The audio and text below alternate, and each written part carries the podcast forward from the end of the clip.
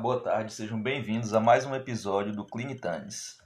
Nosso episódio de hoje é o segundo episódio da série Iatrogenias Consagradas, onde nós discutimos algumas condutas que aprendemos a tomar desde a época da faculdade, depois levando para a prática clínica, que, embora a gente aprenda quase que de forma automática, elas não condizem com as melhores evidências científicas a respeito do tema. E hoje nós vamos falar sobre um, um erro ou iatrogenia que quase todos nós já cometemos, que é, o erro no cuidado glicêmico do nosso paciente internado, seja um paciente clínico, paciente cirúrgico ou um paciente na terapia intensiva. É, acompanhe aqui comigo meu raciocínio. Eu acho que todo mundo aqui que já prescreveu algum paciente, seja você acadêmico ou interno, residente, ou mesmo médico que trabalha com medicina interna, com alguma enfermaria, com certeza você já já viu aquele esqueminha e provavelmente você passou de um dia para o outro aquele esqueminha. Se glicemia é menor do que 180, não faço nada. Se tiver entre 180 e 220, duas unidades. Aí fica furando seu paciente ali de 6 em 6 horas para fazer uma glicemia capilar e fica por isso mesmo. Assim, eu já fiz isso. Tenho certeza que todos vocês que estão me ouvindo já fizeram também. Mas tá errado. Simplesmente tá errado porque o controle glicêmico do seu paciente internado, ele vai vai bem além disso. Na verdade, quando a gente faz isso, a gente está sendo um pouco preguiçoso e simplista e fazendo uma coisa assim que, que não é embasada. Então, o que, que seria o certo? A gente vai discutir agora alguns tópicos fundamentais com relação ao manejo glicêmico do, do nosso paciente internado. Primeira coisa, todo paciente que seu que interna, independente da especialidade, ter um paciente na ortopedia por uma fratura de tíbia. Não, meu paciente já era diabético, é, descompensou por outra coisa, não importa. Todo paciente na entrada ele merece uma glicemia de jejum, para você saber mais ou menos como que é o basal dele e muitas vezes você pode fazer o diagnóstico do seu paciente com essa glicemia de jejum. O paciente pode já ser diabético e não saber e você tem o feeling para fazer o diagnóstico já nessa admissão. Então, primeira coisa, todo paciente seu que entra, ele merece uma glicemia de jejum para você ter uma noção do que é o basal dele. Beleza, vamos falar aqui agora, você internou o paciente. Vamos começar aqui pelo paciente da enfermaria. É um paciente mais, mais simples. Primeira coisa que você vai ter que saber é se ele tem ingesta via oral ou não. Segunda coisa, se ele, se ele já é diabético ou não. E se ele fazia uso de alguma medicação oral ou de insulina em casa. A partir daí a gente vai construir nosso, nosso raciocínio diagnóstico. Primeira coisa, é, se seu paciente tem ingesta via oral, é, o melhor esquema para ele de controle glicêmico vai ser um esquema basal bolos mesmo, com você fazendo uma insulina de duração longa ou intermediária, como a NPH ou a glagina, associada a resgates com insulina rápida ou ultra rápida. No UpToDate, na verdade, ele fala que os esquemas com ultra rápida são melhores, mas eu não conheço nenhum hospital público aqui do Brasil que tem insulina ultra rápida não. Então a gente trabalha com a boa e velha regular, que é o que tem, e resolve.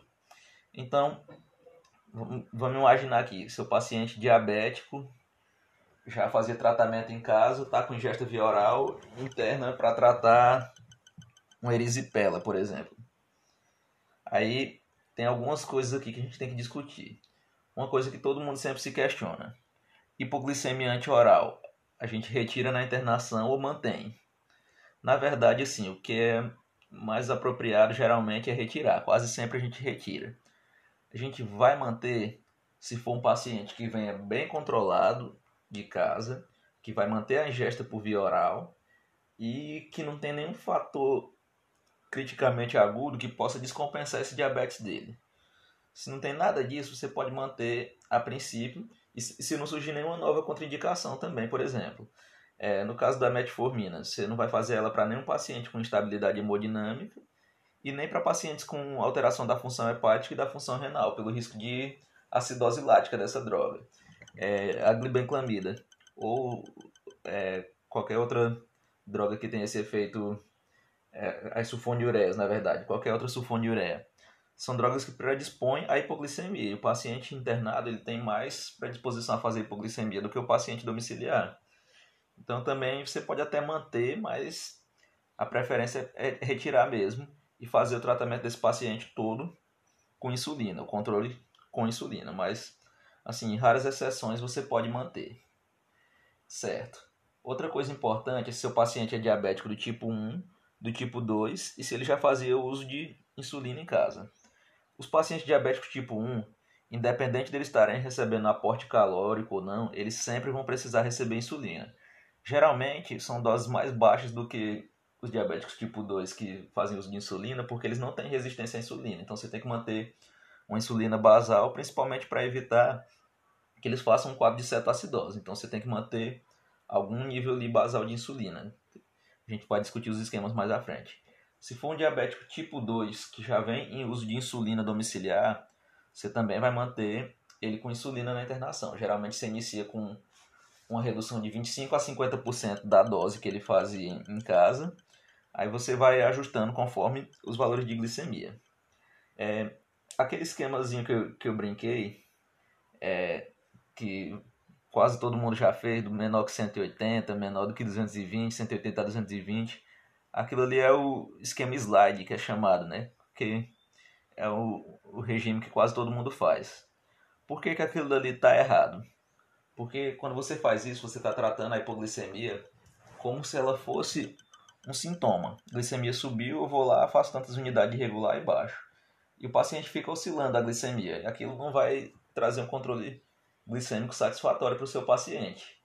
Então, na verdade, você pode fazer aquilo ali. Se for um paciente diabético tipo 1, você já vai entrar. Ou se for um paciente que já venha melhor, se for qualquer paciente que já venha em uso de insulina domiciliar, seja ele diabético tipo 1 ou diabetes tipo 2, você vai fazer o esquema basal bolos que ele já vinha utilizando em casa. Só faz um ajuste ali da dose e já mantém ele com esse esquema, que seria a NPH duas vezes ao dia, ou a glargina uma vez, mas glargina não é a nossa realidade não. Vamos para trazer para nossa realidade que é a boa e velha NPH. E com o, a correção com insulina regular nos, nos períodos pré-prandiais. Então, o paciente que já vem fazendo insulina, você mantém isso, é mais fácil. O paciente que não vinha fazendo uso de insulina, que vinha fazendo uso de algum hipoglicemiante oral, mas que você optou por retirar o hipoglicemiante oral e fazer o controle com insulina, por um a dois dias você pode fazer aquele esquema slide, que é para mais ou menos seria o período que você vai entender como funciona a glicemia do, do, seu paciente. Então você pode deixar aquele esqueminha, menor do que 180 não faz, 180 a 220, duas unidades e, e por aí vai. Tem alguns hospitais que o sistema já tem até pronto esse modelo. Mas você vai fazer aquilo ali só para tentar entender quanto que seu paciente vai precisar de insulina para corrigir a glicemia dele.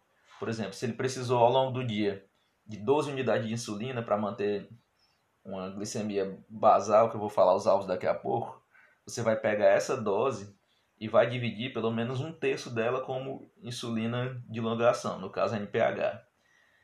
E você vai tentar manter um valor basal com a NPH e fazer a correção pré-prandial com a insulina regular. Porque aí você está fazendo uma coisa mais próxima do fisiológico, que é assim que funciona a nossa, nossa secreção de insulina endógena. O pâncreas mantém o nível basal de insulina. Quando você tem alimentação, aí o que, que acontece? As incretinas vão lá e, e jogam uma insulina pós-prandial para pegar aquele carboidrato da refeição e jogar para dentro da célula. Então, quando você faz esse esquema com NPH irregular, ele é mais próximo do fisiológico, diferente de você ficar mantendo só a regular e tratando a, a hiperglicemia como se fosse um sintoma. Então seria isso. O paciente que já vinha fazendo uso de insulina, você mantém o esquema dele, faz uma redução inicial da dose e depois vai ajustando paciente que fazia hipoglicemia antioral, quase sempre a gente vai tirar, com raras exceções. Se você tirar, você pode fazer aquele esquema slide por um a dois dias, mas depois você vai pegar toda a dose que ele precisou utilizar de regular e vai converter na dose total e manter pelo menos um terço como insulina NPH. Até aí tá, tá entendido, né? No, no paciente é, crítico, vai depender também se ele entrou, por exemplo, com um quadro clínico, um quadro cirúrgico, ou se é um paciente também com algum estado de emergência hiperglicêmica. Paciente com estado hiperosmolar hiperglicêmico, cetacidose diabética, na verdade é um mundo à parte, mas no primeiro momento eles vão requerer bomba de insulina venosa. É, às vezes o pessoal até me pergunta, ah, bomba de insulina no paciente da enfermaria, pode fazer? Eu não recomendo pelo seguinte, para você fazer insulina venosa no seu paciente, você tem que estar tá controlando a glicemia a cada duas horas, tem que fazer ajuste na velocidade da infusão. Isso aí tudo é coisas assim, você precisa ter uma equipe bem treinada para isso, que geralmente a equipe da UTI, a da enfermaria não tem esse treinamento e precisa de mão de obra bastante para estar tá ali em cima do seu paciente o tempo todo, fazendo correção da glicemia, fazendo correção da taxa de infusão. Então, a insulina venosa em bomba, geralmente a gente guarda para o paciente da terapia intensiva. Na enfermaria, a gente vai fazer insulina subcutânea mesmo. E é, outra coisa que, que sempre é questionada seria o, os alvos glicêmicos, que é um, uma discussão também que, que vem mudando muito.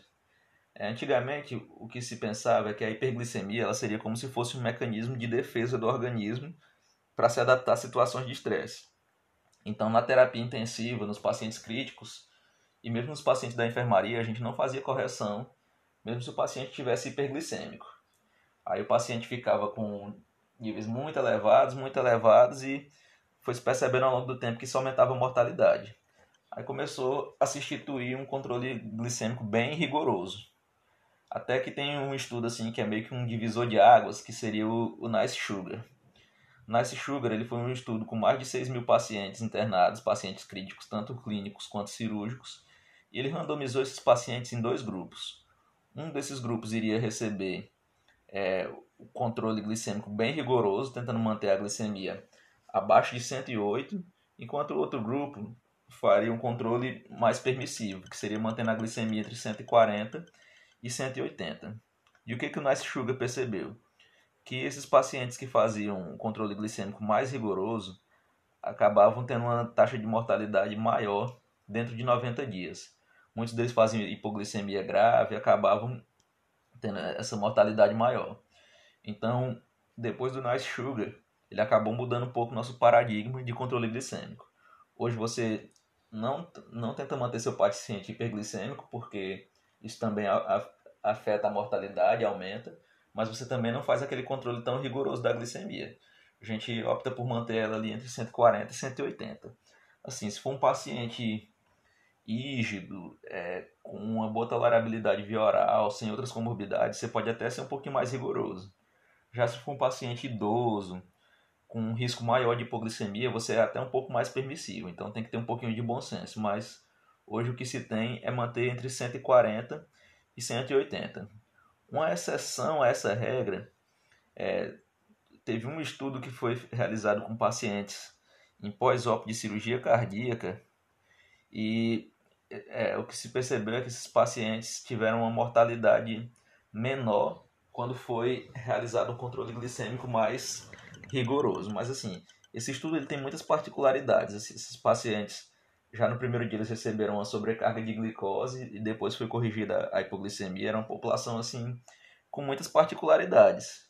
Mas assim, no caso de cirurgia cardíaca você pode ser um pouquinho mais agressivo. Para outras cirurgias e para pacientes clínicos, a gente vai ficar com esse alvo entre 140 e 180.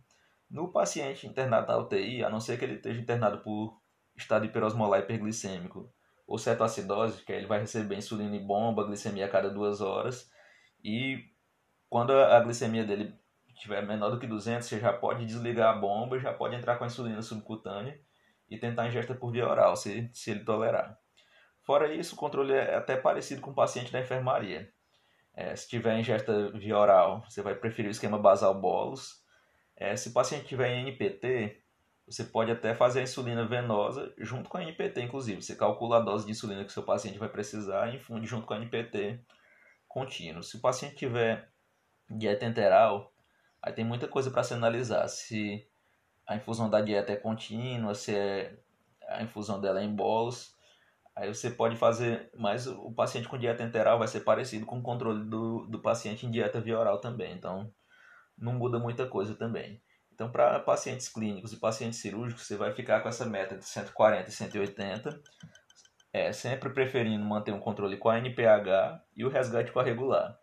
Paciente com estado hiperosmolar hiperglicêmico e cetoacidose diabética, insulina venosa em bomba e sempre ficar de olho na glicemia a cada duas horas.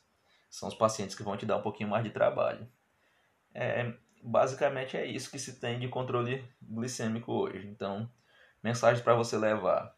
Nunca se contente só em fazer o esquema slide e corrigir a glicemia do seu paciente de acordo com o valor da glicemia capilar. Sempre tente manter uma, uma dose basal de insulina NPH. É, geralmente vamos fazer pela via subcutânea. E com relação aos alvos, na grande maioria dos pacientes, vamos manter alvo entre 140 e 180. E esse alvo é o suficiente para você reduzir a mortalidade do seu paciente sem colocar ele em risco de hipoglicemia. É, o que tem de mais interessante sobre controle glicêmico é isso. Na verdade, é um tema muito extenso, tem muita coisa para se estudar, mas o principal é isso. Espero que vocês tenham gostado. E qualquer dúvida, pode nos procurar no Instagram, por e-mail, ou até mandar mensagem mesmo pessoalmente, que a gente vai tentar sanar as dúvidas ao longo dessa semana.